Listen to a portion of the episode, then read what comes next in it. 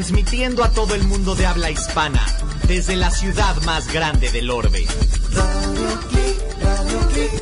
Dale vuelo a tus sentidos. Los sabores de México, la mezcla perfecta entre tradición y vanguardia. ¿A qué huele el regaliz? ¿Has probado una tarántula? ¿Has visto el atardecer desde un viñedo? ¿Con las manos o con el tenedor? En Los Sabores de México te ofrecemos la oportunidad de volver a experimentar con los cinco sentidos. Recorrer lugares mágicos y consentirte en uno de los espacios más ricos del planeta, el lugar frente al plato. Los Sabores de México, la mezcla perfecta entre tradición y vanguardia. Hola amigos de Los Sabores de México, ya estamos en otro jueves muy sabroso, ya se terminó agosto, Qué barbaridad, qué rápido se va el año. Ya en un abrir y cerrar de ojos vamos a estar en las fiestas patrias, vamos a tener el Día de Muertos, que me encanta, es una de las fiestas que más me gustan, y por supuesto Navidad y Año Nuevo. Wow, lo dice uno y parece que falta mucho, pero no es así. Pero bueno, vamos a, a disfrutar de este todavía lo que queda del verano y bueno, esperar al, otoño.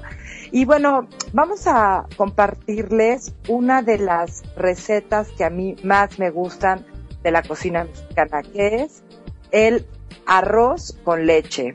Mmm, qué rico. Además, así como que es súper fácil de hacer, no nos va a morder el sartén y bueno, es algo que, que además resulta que no, eh, no, no es tan eh, pesado o que lo podemos, le podemos hacer unas pequeñas variantes y las personas que están en dieta, ¿no? Entre comillas, bueno, pues la pueden disfrutar.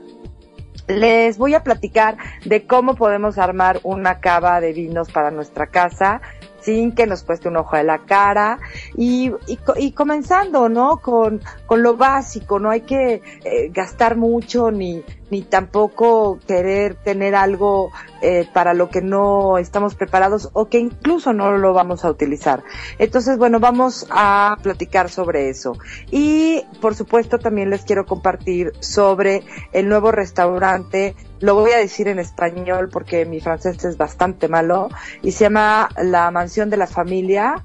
Eh, está ubicado en la calle de Colima, con Orizaba, ahí en la colonia Roma, y es de la familia Bernín, quienes fueron precursores de la industria restaurantera en el sentido de este disfrute donde el comensal es lo más importante, donde comer bien no significa tener que pagar eh, cifras exorbitantes y que marcaron, marcaron toda una historia eh, en, en la en la industria de restaurantes en México y hoy regresan con este restaurante maravilloso que se llama Ma, Ma, eh, o Ma, Mansión de la Familia, ahí en la colonia Roma. Y bueno, vamos a platicar sobre las noticias eh, del mundo de la gastronomía, de los viajes. Eh, ya están por darse los premios de los 50 mejores restaurantes en Latinoamérica, que yo siempre he tenido ahí mis dudas. Eh, vamos a platicar de una pareja que eh, está haciendo ya una empresa muy interesante ahí en, en el estado de Texas y vamos a platicar también de la de varios chefs en un evento en Barcelona. Así que comencemos porque hay mucho de qué platicar.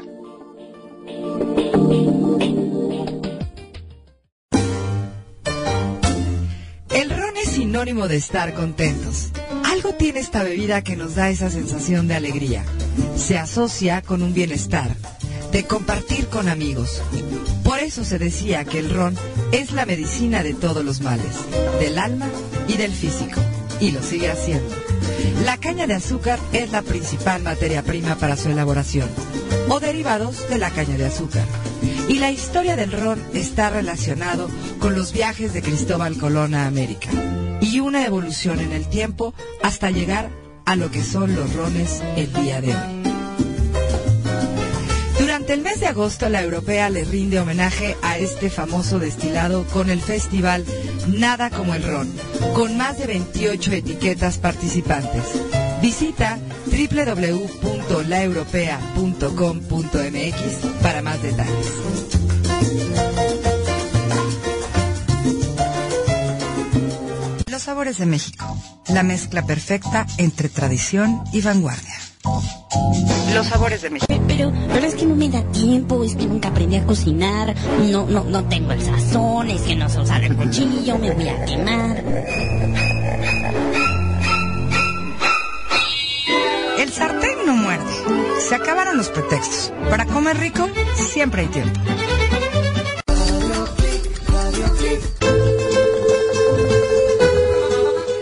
Y bueno, vamos a platicar sobre esta delicia que es la receta del arroz con leche, que ah, para mí es uno de mis favoritos. Eh, es una de mis recetas favoritas de la cocina mexicana porque me recuerda mucho como que mi infancia, me recuerda mucho a, eh, a, mi abuela, por supuesto mi mamá sigue haciendo su arroz con leche maravilloso, pero es de esas recetas como que nos acercan a, a nuestros recuerdos de infancia, de, de, adolescencia y por supuesto que todavía sigue siendo parte de nuestra historia en la vida adulta. Y bueno, eh, además resulta ser una receta sumamente sencilla, eh, que no es nada complicada y que en vez de estar comiendo otro tipo de postres ahí que compren, mejor hagan esto y además como que a media tarde podemos, no sé, a, hacernos este arrocito con leche muy rico o para en la noche.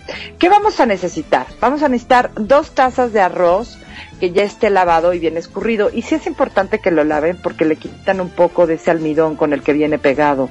Entonces, bueno, hay que lavarlo y dejarlo escurriendo muy bien. Vamos a necesitar un litro de agua y un litro de leche entera. Aquí es donde pueden hacer ustedes su variante y entonces en vez de que sea leche entera pueden hacer utilizar leche deslactosada o leche light, la que ustedes prefieran, o leche light eh, deslactosada que ya honestamente después de tanta cosa yo no creo que sea leche eso, pero bueno. Eh, vamos a necesitar una lata de leche clavel y también hay leche clavel light y vamos a necesitar una lata de leche condensada, la lechera. Yo ahí, eh, bueno, también creo que tienen una versión light, pero pues bueno, la verdad es que yo no creo que sea muy light al final del día. Eh, pero bueno, ya si le quitamos toda la leche entera y estamos utilizando la leche clavel light, pues bueno, finalmente eh, ya podemos tener un poquito de pecado y vamos a dejar la, la, la lata de la leche condensada. Vamos a necesitar media taza de azúcar, tres rajitas de canela, una cucharada de vainilla, la raspadura de uno o dos limones, una pizca de sal y canela en polvo. Esta receta es la de doña Isabel Pineda, que es la mamá de un buen amigo que me está compartiendo todo su recetario. La señora eh, falleció a, a, principios de este año y bueno, la familia quiso hacerle un homenaje a lo bien que cocinaba la señora y me compartieron su recetario y bueno, pues esta es la receta que les estoy dando. De hecho, mi mamá hace, a, no le pone algunas cosas que vienen en esta receta, pero ya la hicimos y resultó muy rica y una variante diferente a la que teníamos en casa. ¿Qué vamos a necesitar? Vamos a poner una olla grande, eh, sobre todo también que esté alta para que puedan poner todo y no se les vaya a, a ahora sí que escurrir. Vamos a poner una, con el agua, con el, el, litro de agua y con la media taza de azúcar y la pizca de sal y lo vamos a dejar hervir. Eh, ya que empiece el hervor, entonces le vamos a agregar el arroz que esté lavado y escurrido, como ya les había dicho, y vamos a dejar que hierva y que vamos a dejar que con esto se cueza el arroz sin que se seque del todo. Eh, ahora sí que lo, lo vayanlo checando, bájenle el, el, el, el, calor, ¿no? Bajen a la flama y vamos a dejar que se cueza muy bien el arroz. Bueno, ya que esté cocido el arroz, entonces ya le vamos a agregar la leche, light, deslactosada o como quieran, la leche clavel y la leche condensada la ralladura de limón, las rajitas de canela, eh, un chorrito de vainilla. eh, y bueno, vamos a dejar que esto hierva a fuego muy lento, dejando que se consuma poco a poco, hasta tener la consistencia que ustedes más les guste. Hay quienes les gusta un poquito más seco, hay quienes les gusta un poquito más aguadito. Y bueno,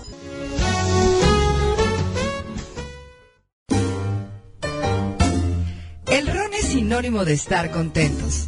Algo tiene esta bebida que nos da esa sensación de alegría. Se asocia con un bienestar, de compartir con amigos. Por eso se decía que el ron es la medicina de todos los males, del alma y del físico. Y lo sigue haciendo. La caña de azúcar es la principal materia prima para su elaboración, o derivados de la caña de azúcar. Y la historia del ron está relacionado con los viajes de Cristóbal Colón a América y una evolución en el tiempo hasta llegar a lo que son los rones el día de hoy. Durante el mes de agosto, la europea le rinde homenaje a este famoso destilado con el festival Nada como el ron, con más de 28 etiquetas participantes. Visita www.laeuropea.com.mx para más detalles.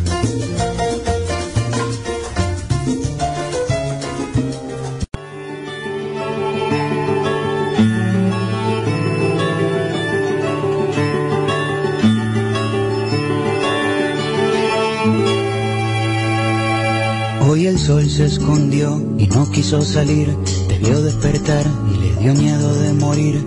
Abriste los ojos y el sol guardó su pincel porque tú pintas el paisaje mejor que él. Cuando amanece, tu lindura, cualquier constelación se pone insegura. Tu belleza huele a mañana y me da de comer durante toda la semana. Tus ojos hacen magia, son magos, los abriste y ahora se reflejan las montañas en los lagos. La única verdad absoluta es que cuando naciste tú a los árboles les nacieron frutas. Naranja dulce, siembra de querube, como el sol tenía miedo se escondió en una nube. Hoy el sol no hace falta, está en receso. La vitamina D me la das tú con un beso. La luna sale a caminar siguiendo tus pupilas. La noche brilla original después que tú la miras.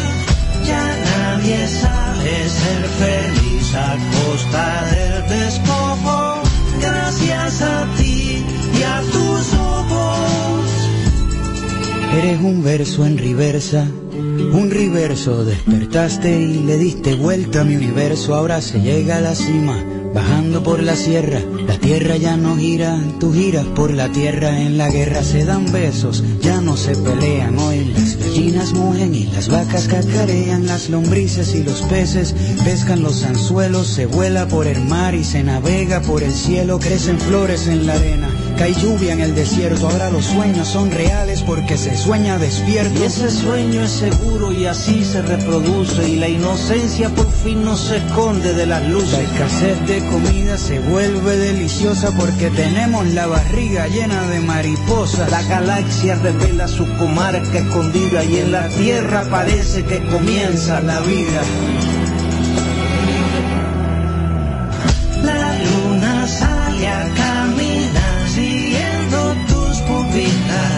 La noche brilla original después que tú la miras. Ya nadie sabe ser feliz a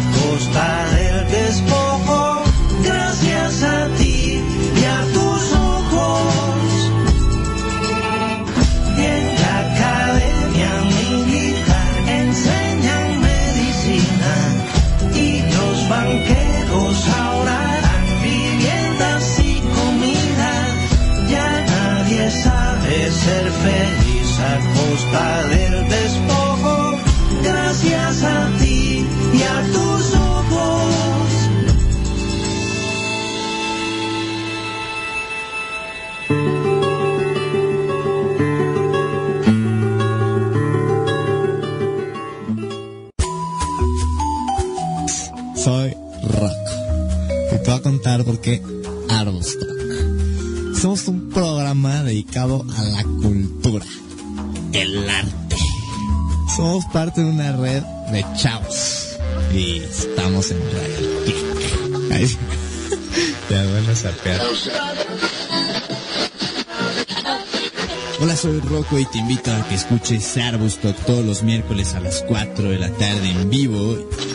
Arbustock con todos tus sentidos. ¿Puedes editarlo?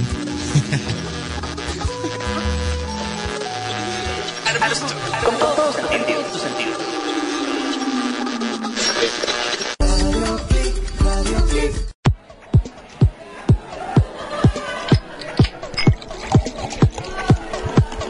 Y en bebidas, nada con exceso.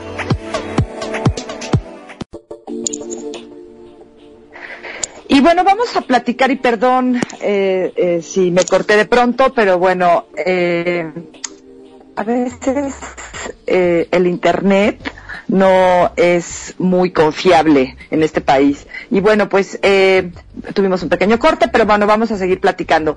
Vamos a hablar sobre el tema de crear nuestra cava de vino. Y aquí es bien interesante porque mucha gente tiene el deseo de empezar a tener su propia cava, eh, eh, compran sus racks para sus vinos, pero resulta que no saben exactamente dónde y cómo los deben de poner para que realmente valga, eh, vamos, que, que no se les vayan a echar a perder sus vinos y, y que no, eh, y que valga la pena el que empiecen a tener sus, sus, sus botellas en casa. Lo primero es que no, eh, la cocina no es el mejor lugar, ¿no?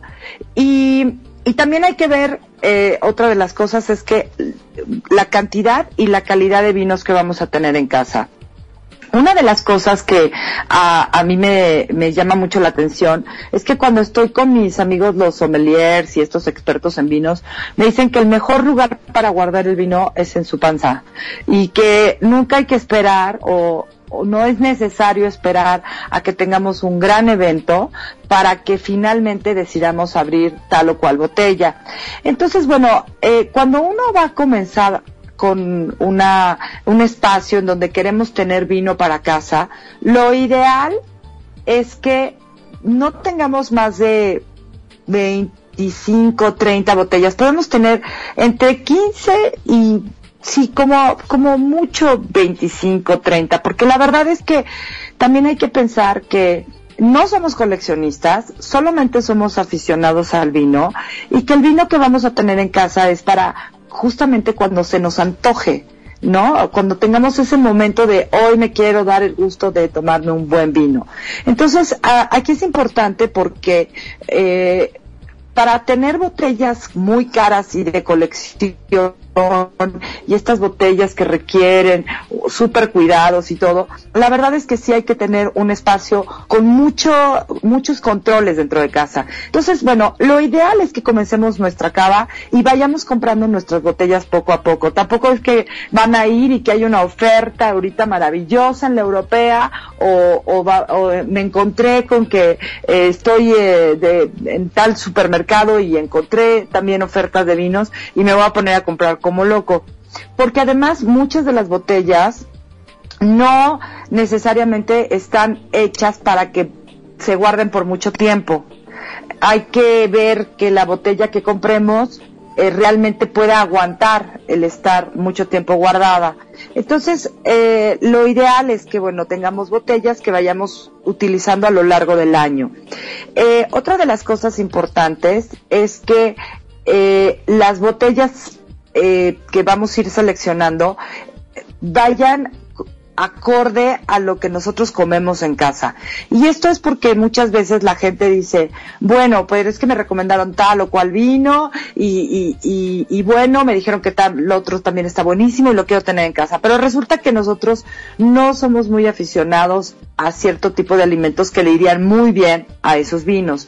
Entonces, bueno, lo ideal es que primero piensen qué tipo de comida y qué es lo que más les gusta a ustedes eh, disfrutar en casa, ¿no? Y, y en base a eso, eh, pues que vayan seleccionando sus vinos. A lo mejor a ustedes los vinos blancos les gustan más que los tintos, eh, son de comer más ensaladas y comer cierto tipo de carnes que son más suaves, que pueden ir con unos vinos blancos eh, con barrica. Entonces, bueno, aquí lo importante es que piensen en eso antes de eh, simplemente comprar por comprar. Lo ideal, y los expertos nos dicen, que tengamos aproximadamente un cierto porcentaje de vinos tintos, otros de blancos, rosados y el resto que sean de postres. Por ejemplo, tener un porcentaje de 60% de vinos tintos. Ahora, otro punto importante, también la temporada del año. Y es que hay que pensar que dependiendo de la temporada del año, es los vinos que mejor vamos a disfrutar. Por ejemplo, a mí en el verano me gustan muchísimo los vinos blancos y los vinos rosados. Entonces, y son vinos que no necesitan tanto tiempo de guarda. Entonces los podemos tener ahí y ya los vamos disfrutando en casa, con los amigos, o nos los llevamos a algún lado, o simplemente porque se nos dio la gana y eh, abrimos una botella rica para cenar cualquier día de la semana. Entonces, bueno, finalmente, eh, ese es el, el digamos, eh, es la forma en la que debemos ir escogiendo nuestros vinos. Y, y por favor, anímense y prueben más otro tipo de uvas que no siempre consumen, eh, si por ejemplo no tienen un cierto issue con el tema de los vinos rosados, los invito a que los prueben, pruébenlos en casa. Para mí los vinos rosados son de lo mejor que hay. Eh, hay ahí algunas personas que siguen con la tontería de que los vinos rosados no son buenos o que el mejor vino blanco es el tinto, por favor, eso no existe. Eh, y además hacer la producción de vinos eh, rosados es muy complicado, requiere de mucho esfuerzo y la verdad es que van muy bien con muchos de los platillos de la cocina mexicana. Entonces lo ideal es que nos vayamos eh, adentrando al mundo del vino y también vayamos experimentando. Entonces, bueno, esa es otra de las formas en las que también debemos, o de las cosas que debemos de ver cuando vamos a comprar los vinos para ir armando nuestra cava. Eh, el sitio y la posición correcta es importantísimo para mantener bien nuestros vinos. Los vinos que compramos con taparrosca no necesitan estar acostados. Esos vinos pueden estar parados sin ningún problema y bueno, con ellos ya no tenemos que sufrir. Incluso los que tienen eh, los espumosos, los vinos espumosos o los champans o las cavas, pueden estar parados. Eh, hay, dos vertientes, unos que dicen que acostados, otros que parados. Yo he escuchado más a los expertos decir que es mejor mantenerlas paradas porque si los acostamos, la presión de que trae por dentro eh, el gas de, que tiene este, este tipo de vinos, puede ir aventando el tapón hacia afuera y, y, la, y la cápsula y eso puede hacer que entre aire y se descompongan nuestros vinos, nuestros vinos espumosos, las cavas o champans. Entonces yo aquí les recomiendo que eh, los dejen parados, ¿no? Y no les va a pasar nada. Ahora, los que sí necesitan estar acostados, bueno, hay reglas básicas para guardar los vinos, tanto blancos como tintos como rosados.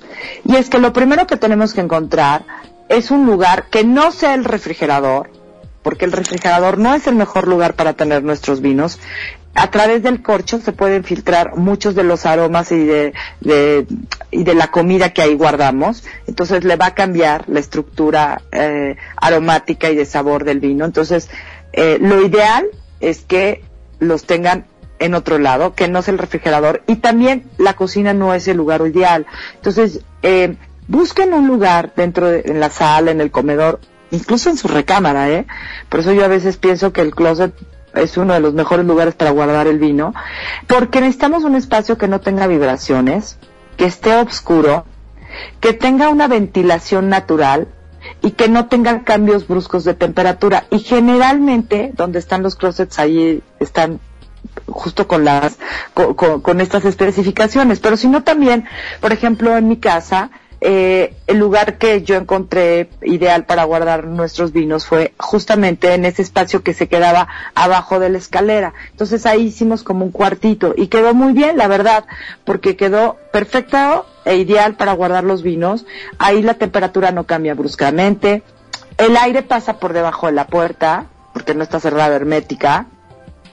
Eh, no hay cambios de luz tampoco, porque esa cavita pues la abrimos solamente cuando vamos a sacar vinos y entonces la luz que le ponemos también es muy tenue, es solamente una lamparita, entonces tampoco está recibiendo la luz ahí eh, que le esté dando el sol. O sea, los vinos piensen que si van a poner un rack de vinos, no puede estarle dando la luz a través de las ventanas aunque la ventana esté lejos, esa luz está penetrando a través del cristal de la botella y empieza una descomposición del vino. Entonces, por eso los vinos tienen que estar no solo en estos racks monísimos que ahora hay de todos los precios y de todas las formas, eh, sino que también tienen que estar protegidos los vinos. En el sitio, en el www.losaboresdemexico.com, en el artículo que escribí sobre cavas de vino de, y el nuevo electrodoméstico indispensable en casa, ahí viene una fotografía de, de uno que son como unos tubos están sobrepuestos y ahí están puestos los, los vinos, están guardados y eso les puede ayudar a que el vino, porque son como cilindros y entonces ahí va perfectamente bien guardado el vino y ya no, no va a estar recibiendo la luz. Pero bueno, lo ideal es que sea como un cuartito, ¿no? Y algo muy importante que podemos ya tener en casa y que nos va a ayudar a que tengamos eh, bien conservados nuestros vinos, sobre todo los que nos vamos a tomar de, manera más próxima, son estos enfriadores de vinos eléctricos que son una maravilla. Porque a mí me encantan, porque yo tengo mis vinos guardados en ese cuartito que les cuento, pero cuando ya eh, quiero enfriar mis vinos y quiero tenerlos listos para disfrutarlos, entonces tengo estos enfriadores de vinos eléctricos. Yo encontré uno de la marca Haier, que eh, me caben aproximadamente unas cuatro botellitas, están muy perfectamente listas, tengo dos blancos y dos tintos ahí metidos, y me costó 1.800 pesos en Best Buy, la verdad tiene muy buen precio, y es ahorrador de luz, que eso es importantísimo, porque también luego de repente se quieren comprar unos refrigeradores y unas cavas maravillosas, que les salen muy caras y que además eh, eh, resulta que gastan mucha luz, y eso hay que tener mucho cuidado.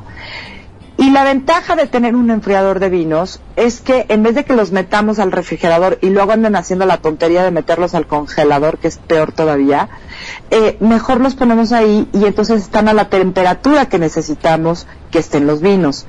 Porque ese es otro de los puntos. La temperatura en la que debemos de guardar nuestros vinos oscila entre los 10 y los 15 grados. La Ciudad de México, piensen que cuando están ah, así en la calle, está tenemos una temperatura media más o menos de unos 20, 25 grados. Eh, y entonces, por eso les comentaba que cuando están dentro de casa, en una habitación que, que no le dé tanto sol y que justamente necesitamos que tenga la parte más fresca, eh, esas partes de las habitaciones suelen ser las mejores. Entonces, porque nos dan esos 10 y 15 grados que necesitamos para conservar nuestros vinos. Y ya cuando los vamos a servir, entonces sí necesitamos bajarlos más. Necesitamos bajarlos a temperaturas de entre 8 y 10 grados para los vinos blancos y 16 grados para los vinos tintos. Entonces estos enfriadores eléctricos son una maravilla porque nos van a ayudar a poner el vino justo en la temperatura que lo necesitamos, porque trae ahí su medidor para que escojamos la temperatura en la que queremos que estén nuestros vinos.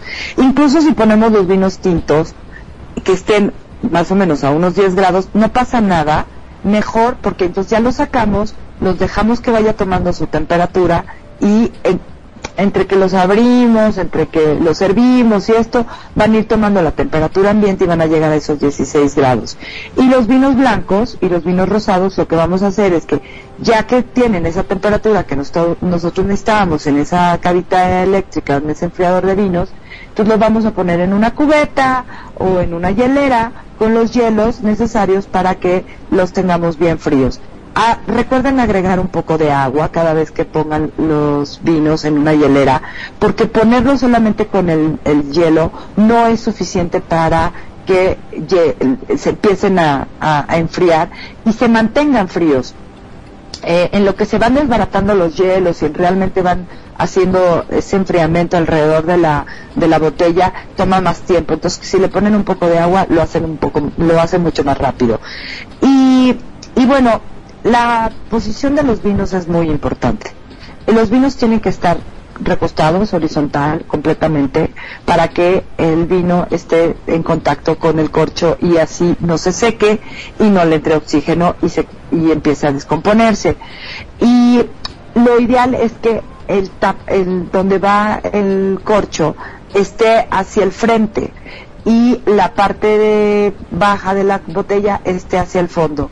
¿Por qué? Porque esto va a evitar que entre luz a través de la parte baja de la botella, porque al final del día, si nosotros tenemos los, para tomarlos desde el cuello, tomarlos donde, del lado donde está el, el corcho, eso nos va a ayudar a que eh, no entre la no entre la luz porque está el corcho justamente tapando. Entonces lo ideal es que siempre incluso en sus eh, eh, en las cavas y en los enfriadores de vinos yo he visto gente que los pone al revés y que pone la, la parte baja de la botella lo pone hacia afuera porque a la hora que jalan el rack quieren ver luego luego la etiqueta.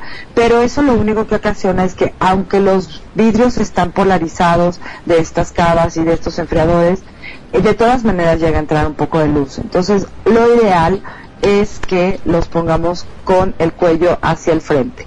Y por supuesto, eh, lo, lo, ideal no es que compren y vayan armando eh, sus cavas poco a poco. Eh, esta marca que les digo, Higher, es de Koblenz, no sé si ustedes se acordarán de aquella de esa marca que bueno eh, tiene un montón de cosas electrodomésticos pero tiene aspiradoras y tiene esto y la verdad es que me gustó mucho porque particularmente esta marca sí tiene varias opciones y entre esas opciones lo importante es que tiene la parte en la que nos permite eh, tener una cava pequeña o de acuerdo a nuestras necesidades, pero sobre todo que son ahorradores de luz y eso es bien importante. Eh, sean creativos, sean creativos para armar sus cavas. Ah, hay unas que se pueden hacer con estos eh, cajas de cartón que de, donde venden la fruta y la verdura. Bueno, pues ahí podemos ser creativos, ponerle unas, este, eh, unas maderas cruzadas y, ahí ya podemos armar y los podemos eh, poner unos sobre los otros, podemos hacer irlos estivando y esa por ejemplo es una muy buena opción para hacer nuestra nuestra cava, ¿no? nuestro rack y también hay unos en el mercado la verdad bastante buenos que, que no son nada caros y que con los que podemos ir eh, armando nuestra cava.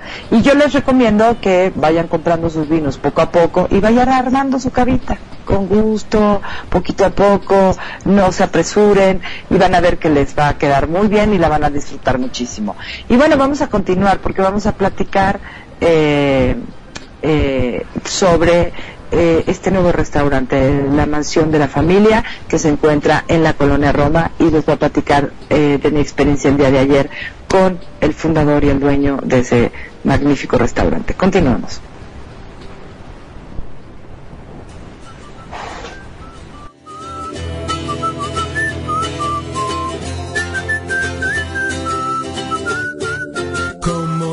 Si llamarte falsa, siendo tan natural mi Marta. Solo sé que soy capaz de hacerte enloquecer. Tienes un toque de astronauta, soy viajero especial mi Marta. Tú giras por mi vía láctea, sinónimo del corazón. ¿Cómo escribirte una canción siendo tan fría? No te merezco, sin embargo estoy perdidamente enamorado conformo con quiero que seas toda la vida para mí. Dame un poco de calor y brindame poquito amor. Llévame a viajar por tus sentidos. Uh. Lléname de inspiración y toma todo lo que soy. Llévame a viajar por tus sentidos. Soy un viajero al volante de tu corazón. Te aseguro que estoy presente, de tus sueños soy un demente. Hace tratos con tu corazón para poderte enloquecer. Tienes un toque de astronauta, soy viajero especial, mi Marta. Tú giras por mi vía láctea, sinónimo del corazón. ¿Cómo escribirte una canción siendo tan fría? No te merezco, sin embargo estoy perdidamente enamorado conformo con. Quiero que seas toda la vida para mí. Dame un poco de calor y brindame por tu amor. Llévame a viajar por tus sentidos. Oh. Lléname de inspiración y toma todo lo que soy. Llévame a viajar por tus sentidos. Soy un viajero al volante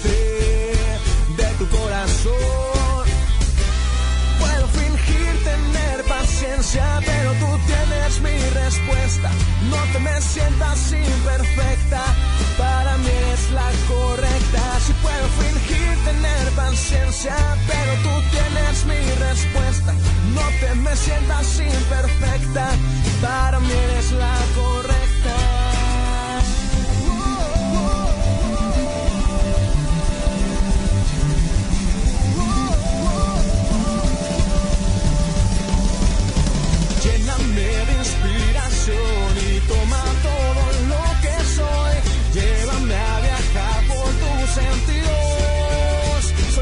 Al volante por tus sentidos. Soy un viajero al volante por tus sentidos. Soy un viajero al volante de tu corazón.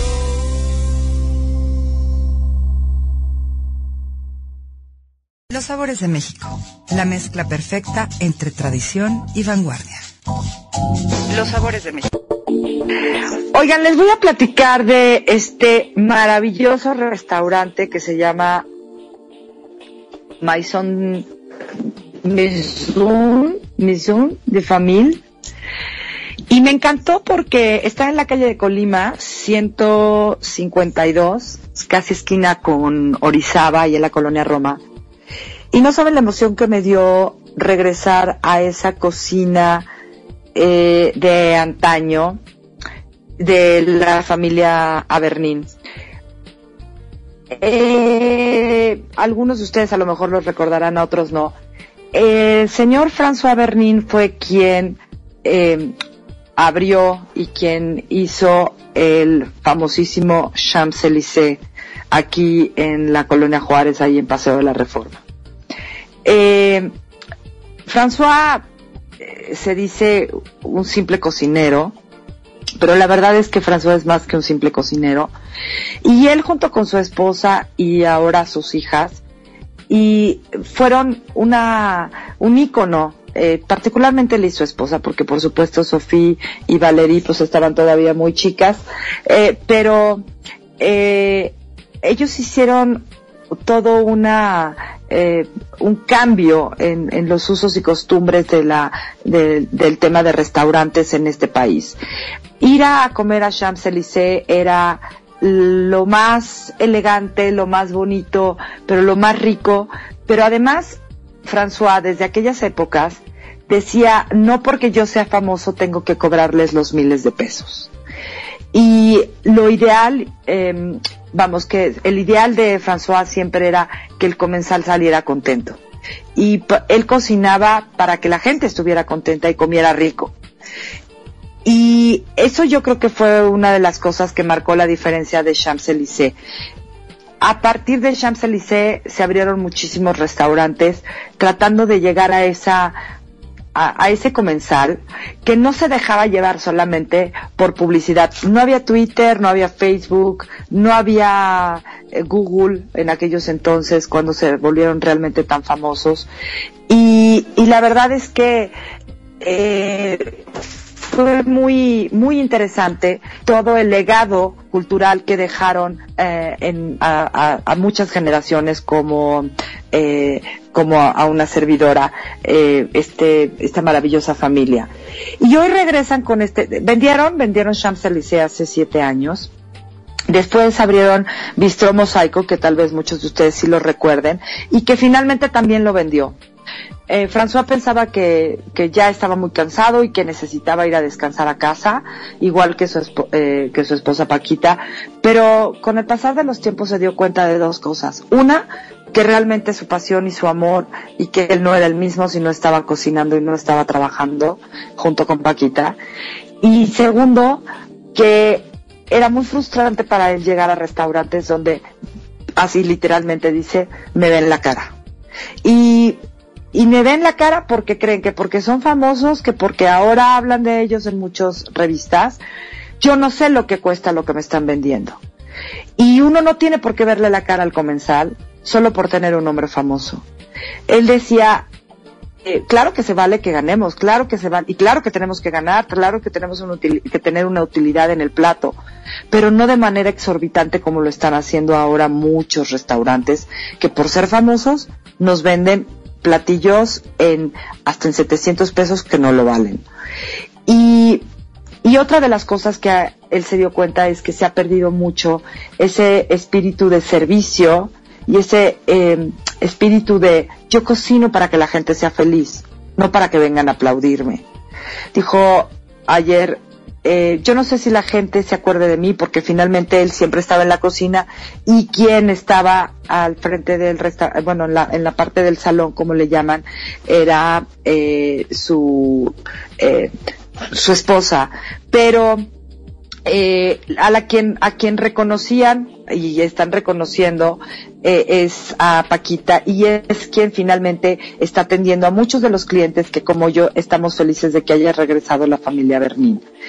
Eh, y, y tú los ves, ayer veía yo a muchos señores que finalmente están contentos como yo de regresar a un restaurante donde nos van a atender y nos van a dar comida con muy buenos productos, que esa era otra de las cosas que, eh, que comentaba François. El problema es que no nos, nos están dando cosas que creemos que son muy ricas y que están hechas artesanalmente y resulta que no. Dice que hace poco llegó un proveedor a ofrecerle una, una máquina para hacer helados y, y hacer sorbetes. Y esto vino a colación cuando a nuestra mesa llegó el sorbete de maracuyá extraordinario con unas tiras de toronja cristalizadas, la cosa más espectacular que, bueno, si me hubiera visto mi doctora me hubiera dado de cocos. Y, y me dice, mira, llegó el hombre con el aparato. Y entonces me dijo, aquí lo único que necesita es agua, porque yo ya le mando todo. Sacó sobre aquí, sobre acá, lo puso un sobre uno, puso sobre dos, puso sobre tres, puso agua y creó un helado, creó un sorbete, pero creó un sorbete de químicos. O sea, ¿dónde estaba la fruta? ¿Dónde estaba el azúcar? Dice, ¿por qué lo tengo que hacer con polvos si es muy fácil hacer un sorbete? Lo único que necesitas es eh, fruta que ya esté bien, bien madura, azúcar, agua y sí, la maquinita para hacerlo. Pero ¿por qué tengo que utilizar polvos si, lo que, y si puedo utilizar fruta que es mucho más sana que estar haciendo y, y, que además resulta incluso mucho más económico, porque si tú estás haciendo sorbetes de temporada, pues a él le sale a muy buen precio la fruta. Otro de los platos que me encantaron y que son de las cosas maravillosas que él tenía en Champs-Élysées, que amo que finalmente las haya traído a la mansión de la familia, son sus lentejas. Y nos las sirvió con un, eh, con una salchicha de Toulouse que ellos hacen. Entonces no solamente no está eh, dándonos una simple salchicha comprada con un proveedor X. Ellos mismos tienen eh, un rancho donde crían animales en los que ellos mismos están haciendo embutidos, están haciendo charcutería y bueno, que utilizan en, en, el, en el restaurante. Y esto lo sirve sobre unas lentejas maravillosas, que las únicas que le compiten son las de mi mamá, pero de verdad no tienen idea de la ricura de, de, lentejas con ese, con esa salchicha de Toulouse. Y em, las entradas deliciosas, eh, me encantó una ensalada de diferentes tipos de, de jitomates, de cherries un poco más grandes, heirloom, de, que la cosa más sencilla, eh, sal, un buen aceite de oliva, como él decía, y tienes una rica ensalada. Eh, también setas, porque es la temporada de setas, entonces él dice, en vez de dar otro tipo de ensalada, ¿por qué no darlo con un producto que está ahorita en todo su apogeo, que está delicioso y que se puede conseguir a muy buen precio? Y otra cosa que también probamos fueron eh, unos calamares, wow, tienen que ir por esos calamares porque además él eh, vio cómo hacían estos calamares y esta receta la sacó en un viaje que hicieron hace cuatro años a Vietnam y bueno, se metió en un mercado y finalmente aprendió y vio cómo hacía la señora el, em, la harina con la que los, los cubre y, y bueno, una cosa espectacular de rica. Y de platos fuertes, bueno, tiene un pescado a la sal espectacular que se que puede compartir, eh, pero además la manera en la que lo presentan, la manera en la que lo cortan y lo van lo van lo van sacando para para dárnoslos, bueno, se me está haciendo agua, a la boca solo de recordarlo. Y un chamorro, la cosa más rica que se puedan imaginar. Cocido en estas ollas de, ya saben, como de, de las abuelas, te traen la olla a la mesa, te parten tu pedazo de, de chamorro, te sirven con ese caldito y de veras estoy babeando mientras les estoy platicando y con un puré de, de, de- de papas eh, eh, eh, delicioso. Vinos a muy buen precio.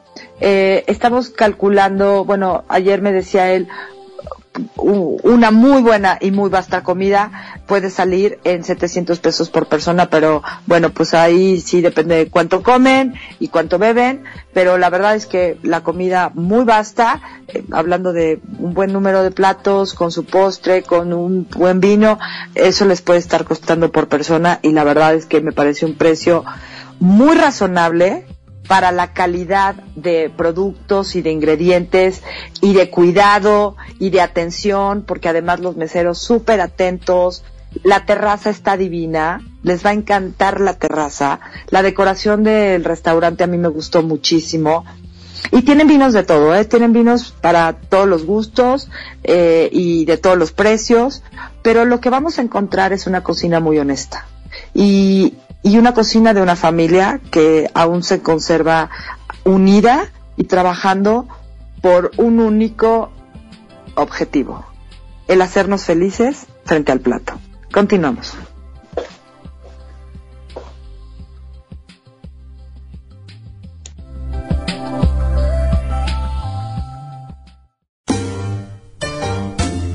El ron es sinónimo de estar contentos. Algo tiene esta bebida que nos da esa sensación de alegría. Se asocia con un bienestar, de compartir con amigos. Por eso se decía que el ron es la medicina de todos los males, del alma y del físico. Y lo sigue haciendo.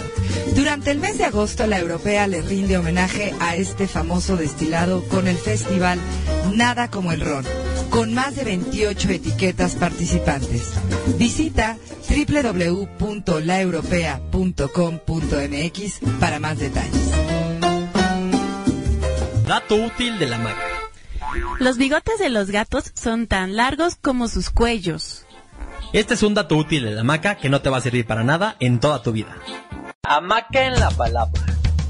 Una brisa de diversión para tu rutina. ¿Harto del estrés de la ciudad?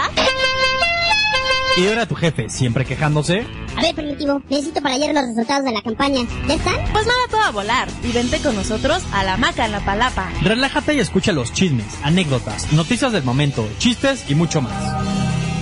Hamaca en la palabra. Una brisa de diversión para tu rutina. Los sabores de México. La mezcla perfecta entre tradición y vanguardia. La colación. Eventos y festivales del mundo de la gastronomía que no debes perderte.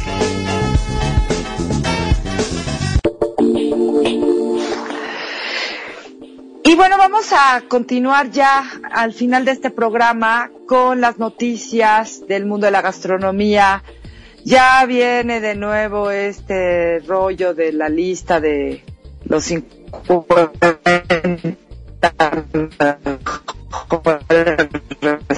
restaurantes de Latinoamérica que bueno, unos y otros. Eh, yo sigo sin tener muy claro cómo es la dinámica de la votación y a veces como que no me parece que todos los que voten realmente sepan, ni todos los que ganen se lo merezcan, pero bueno, siempre hemos dicho que la comida es un tema muy subjetivo. Lo que a mí me parece maravilloso les puede parecer no tanto a otros. Y bueno, al final del día, los reconocimientos ah, al trabajo de la gente yo creo que siempre son muy buenos porque motivan a otros y motivan incluso a quien se los gana a seguir luchando por mantener sus espacios. Eh, uno de los grandes, eh, ahora sí que de las grandes incógnitas para este año de la premiación que se va a dar y que van a estar sacando toda la publicación y van a estar publicando de quiénes fueron los ganadores de este año en Lima, Perú, es qué va a pasar con Gastón Acurio porque él ya anunció que ya no va a estar al frente del, restaurante Astrid Gastón. Quien se queda al frente del restaurante es eh, su esposa Astrid Butche y Diego Muñoz, quienes han estado realmente llevando toda la operación y, quienes están cocinando. Por supuesto, la asesoría de Gastón para todo lo que son los menús siempre va a seguir ahí, pero bueno, ya, ya cambió eso. Y bueno, pues ver qué es lo que va a pasar con él y si de nuevo se va a ganar el premio como el mejor restaurante de Latinoamérica, como en, el primer puesto, es algo que todavía no se sabe. Y bueno, veremos qué pasa. Alex Atala este año va a tener un reconocimiento especial por la obra que ha hecho, por, por todo ese trabajo eh, humanitario y comunitario que él lleva a cabo en Brasil y que es digno de admirarse. Y bueno, este año lleva un premio especial por eso. Una marca eh, lo da el, el, reconocimiento que se lleva a Alex. Y, y bueno, por supuesto, eh, como testigo, bueno, pues está también Gastón Acurio, que se llevó la, el premio el año pasado también. Dom en el 2013 se ganó el segundo lugar en la lista como de los 50 mejores restaurantes. Eh, veamos qué pasa, ¿no? Para, para este año porque además ha subido de puestos eh, y, está como el séptimo restaurante en el mundo en la revista británica de The Restaurant. Eh, otro aplauso, por supuesto, y yo sí creo que ella se merece muchos reconocimientos, es Elena Reigadas del restaurante Rosetta, que por cierto es eh, vecino del restaurante que acabo de mencionar, de Manson, Mansión de la Familia, Dios mío, no voy a poder nunca con el tema del francés. Y bueno, eh, la verdad es que eh, Elena, aunque tiene una inspiración italiana, yo creo que Elena cocina lo que a ella le gusta, es una mujer muy creativa y sí tiene inspiraciones, pero no es que yo yo le llamaría más un restaurante de cocina de autor más que decirle que es una eh, restaurante de cocina italiana eh, demasiado purista, ¿no? Eh, hace unos panes maravillosos, sus pastas son exquisitas, pero es una cocina muy cuidada y muy como vamos, que tiene lo mismo que François. Ella cocina para que la gente sea feliz frente al plato, no precisamente para que le estén aplaudiendo. Además, Elena es una mujer muy sencilla en ese sentido y, y siempre ha sido muy, eh, eh, vamos, eh, que no se deja llevar por tantos eh, alabos y eso es muy bueno. Eh, vamos a ver qué pasa, porque el año pasado hubo restaurantes que honestamente yo no pienso que deberían de haber estado ahí y que eran lo opuesto a otros que pues sí eran de fine dining, de eh, manteles blancos y todo, y, hagan de cuenta que era, era como si hubieran premiado al restaurante Arroyo al mismo nivel que el restaurante Puyol. Y esto no puede ser porque son conceptos completamente diferentes. No estoy diciendo que uno sea mejor que el otro, simplemente que no pueden estar dentro de la misma categoría, punto. Y aquí los revolvieron a todos. Y no, y vamos, bueno, veremos qué pasa este año. Eh, y bueno, se espera eh, que vengan eh, mejores restaurantes emergentes en América Latina. El año pasado fue el Remanso do Bosque de Belén en Brasil y de los hermanos Tiago y Felipe Castanao. Vamos a ver qué pasa este año. Eh, eh, bueno, lo que tenemos es que Gastón eh, ya no va a estar al frente del restaurante y entonces, bueno, tal vez eso haga algún cambio. Y la verdad es que yo sí soy una gran admiradora de todo el trabajo que hace Alex Atala en Brasil eh, y de, por la cocina brasileña y por todos los productores. Y bueno, hablando de otras cosas, también les comento, nuestra cocina mexicana sigue triunfando en el extranjero y este año va, este, México está invitado en un foro muy importante eh, que se llama Gastronomic Barcelona 2014. Se va a celebrar eh, del 20 al 23 de octubre en la ciudad de Barcelona y bueno, nuestra cocina y el mezcal eh, son los invitados especiales. Eh, para esta ocasión, entonces, para este decimoquinto aniversario, eh, van a estar participando Jorge Vallejo del Quintonil, Miquel Alonso de Vico, Daniel Obadía de Paxia, Carmen Ramírez de Gollado Titita del Bajío, eh, Joan Bagur, que estuvo trabajando mucho tiempo aquí en el Bajío y que acaba de abrir un restaurante en Barcelona que se llama Oaxaca, eh, que dicen que está maravilloso. Tendré que ir a Barcelona para ver si es cierto. Y bueno, Pedro Evía de Cook, de nuestra linda península de Yucatán. Y bueno, también va a estar ahí eh, José Ramón Castillo, ahí en Barcelona, eh, representándonos. Por la parte de los mezcales va a estar Coach de Mezcalarte, va a estar mis adorados, queridos y, y muy admirados niños de Mezcal Amores que ayer estrenaron nuevo mezcal, pero de eso les voy a platicar la próxima semana. Ya tienen un nuevo miembro de la familia que viene directo de Guerrero y Cultura Mezcal. Y además va a estar la Fundación Mexicana para el Desarrollo Rural con productoras de flor de Jamaica de Oaxaca, de miel de Yucatán. Y pues la verdad es que nos da mucho gusto porque bueno, México sigue estando entre los favoritos de todas las ferias, de todos los congresos, de todos los eventos. México va con todo con el tema de la gastronomía. Y también ayuda a familias. Eh, hay una pareja eh, bueno, de Rodrigo Salas y Leticia Castellanos que se fueron a estudiar hace un tiempo una maestría a la Universidad de Texas. Y finalmente, bueno, ellos se dieron cuenta que pues no había la cocina a la que ellos estaban acostumbrados, con los sabores más auténticos de nuestro país. Eh, y viviendo ahí en Austin, decidieron que, eh, bueno, primero la gente iba y les pedía que hicieran eh, comida y la gente iba a comer a su restaurante, eh, digo a su casa, porque les gustaba mucho cómo hacían la comida, pero pues bueno, claro, eran una pareja de mexicanos que se fueron a vivir allá y bueno, pues claro, la forma en la que lo hacían, pues es una manera más, más cercana, más tradicional a nuestra cocina. Pero después decidieron que eh, pues que no ya no tenía tanto tiempo de estar cocinando así porque nace su hijito Sebastián y entonces deciden fundar una empresa para eh, poder vender las salsas que ellos hacen eh, que hacían para ellos y empezar a, poder venderlas. Y entonces fundaron Molly, que viene de la palabra eh, mole, y entonces crean Molly Sauces y con estas están haciendo salsas que representen los diferentes sabores de México. Y por ejemplo tienen eh, tres tipos de salsa y dos marinados y eh, están trabajando en más. Entonces, por ejemplo, algunas de sus salsas, una se llama Veracruz, otra Ciudad de México, Morelos y, Oaxaca y Acapulco, eh, para que ahora sí que la gente pueda disfrutarlas en casa.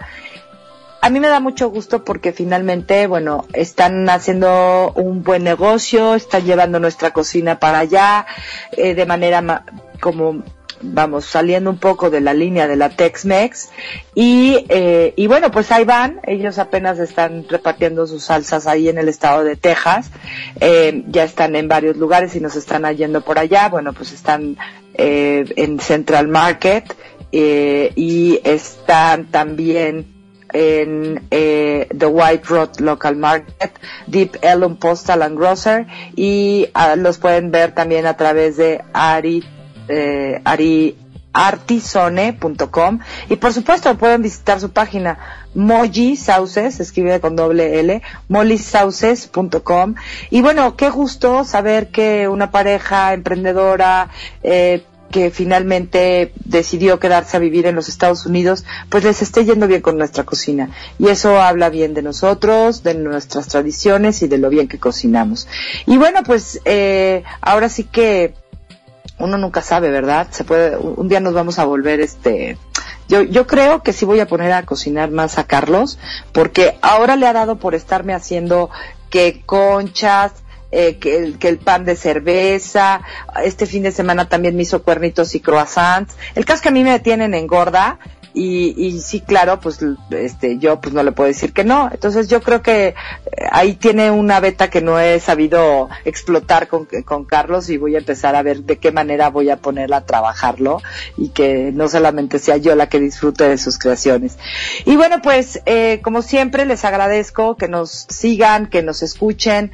Eh, recuerden nuestras redes sociales en Facebook, eh, nuestra fanpage es eh, Flavors of Mexican Cuisine, eh, Sabores de México. Ahí tenemos una ensalada con una fresa deliciosa, nos van a poder reconocer muy fácilmente. En Twitter estamos como arroba Sabor México y nos pueden escuchar por arroba radio-click. Síganlos también con todo el resto de la programación. Nos pueden encontrar también en Instagram como Sabor México y por supuesto visiten nuestro sitio. Ahí está mucha de la información que les acabo de platicar, de lo de las cavas, por supuesto de la receta del arroz con leche, es www.lossaboresdemexico.com.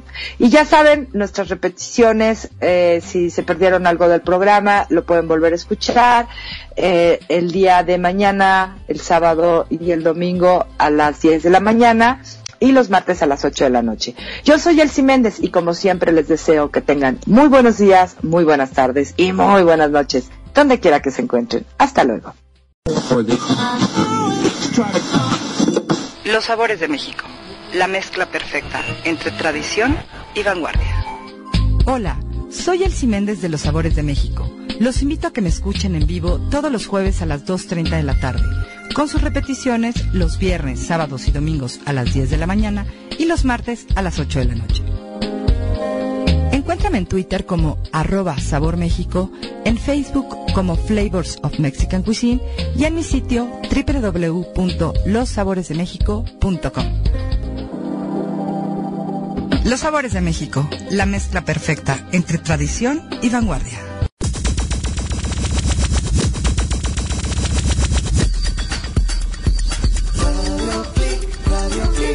Transmitiendo a todo el mundo de habla hispana, desde la ciudad más grande del orbe. Dale vuelo a tus sentidos.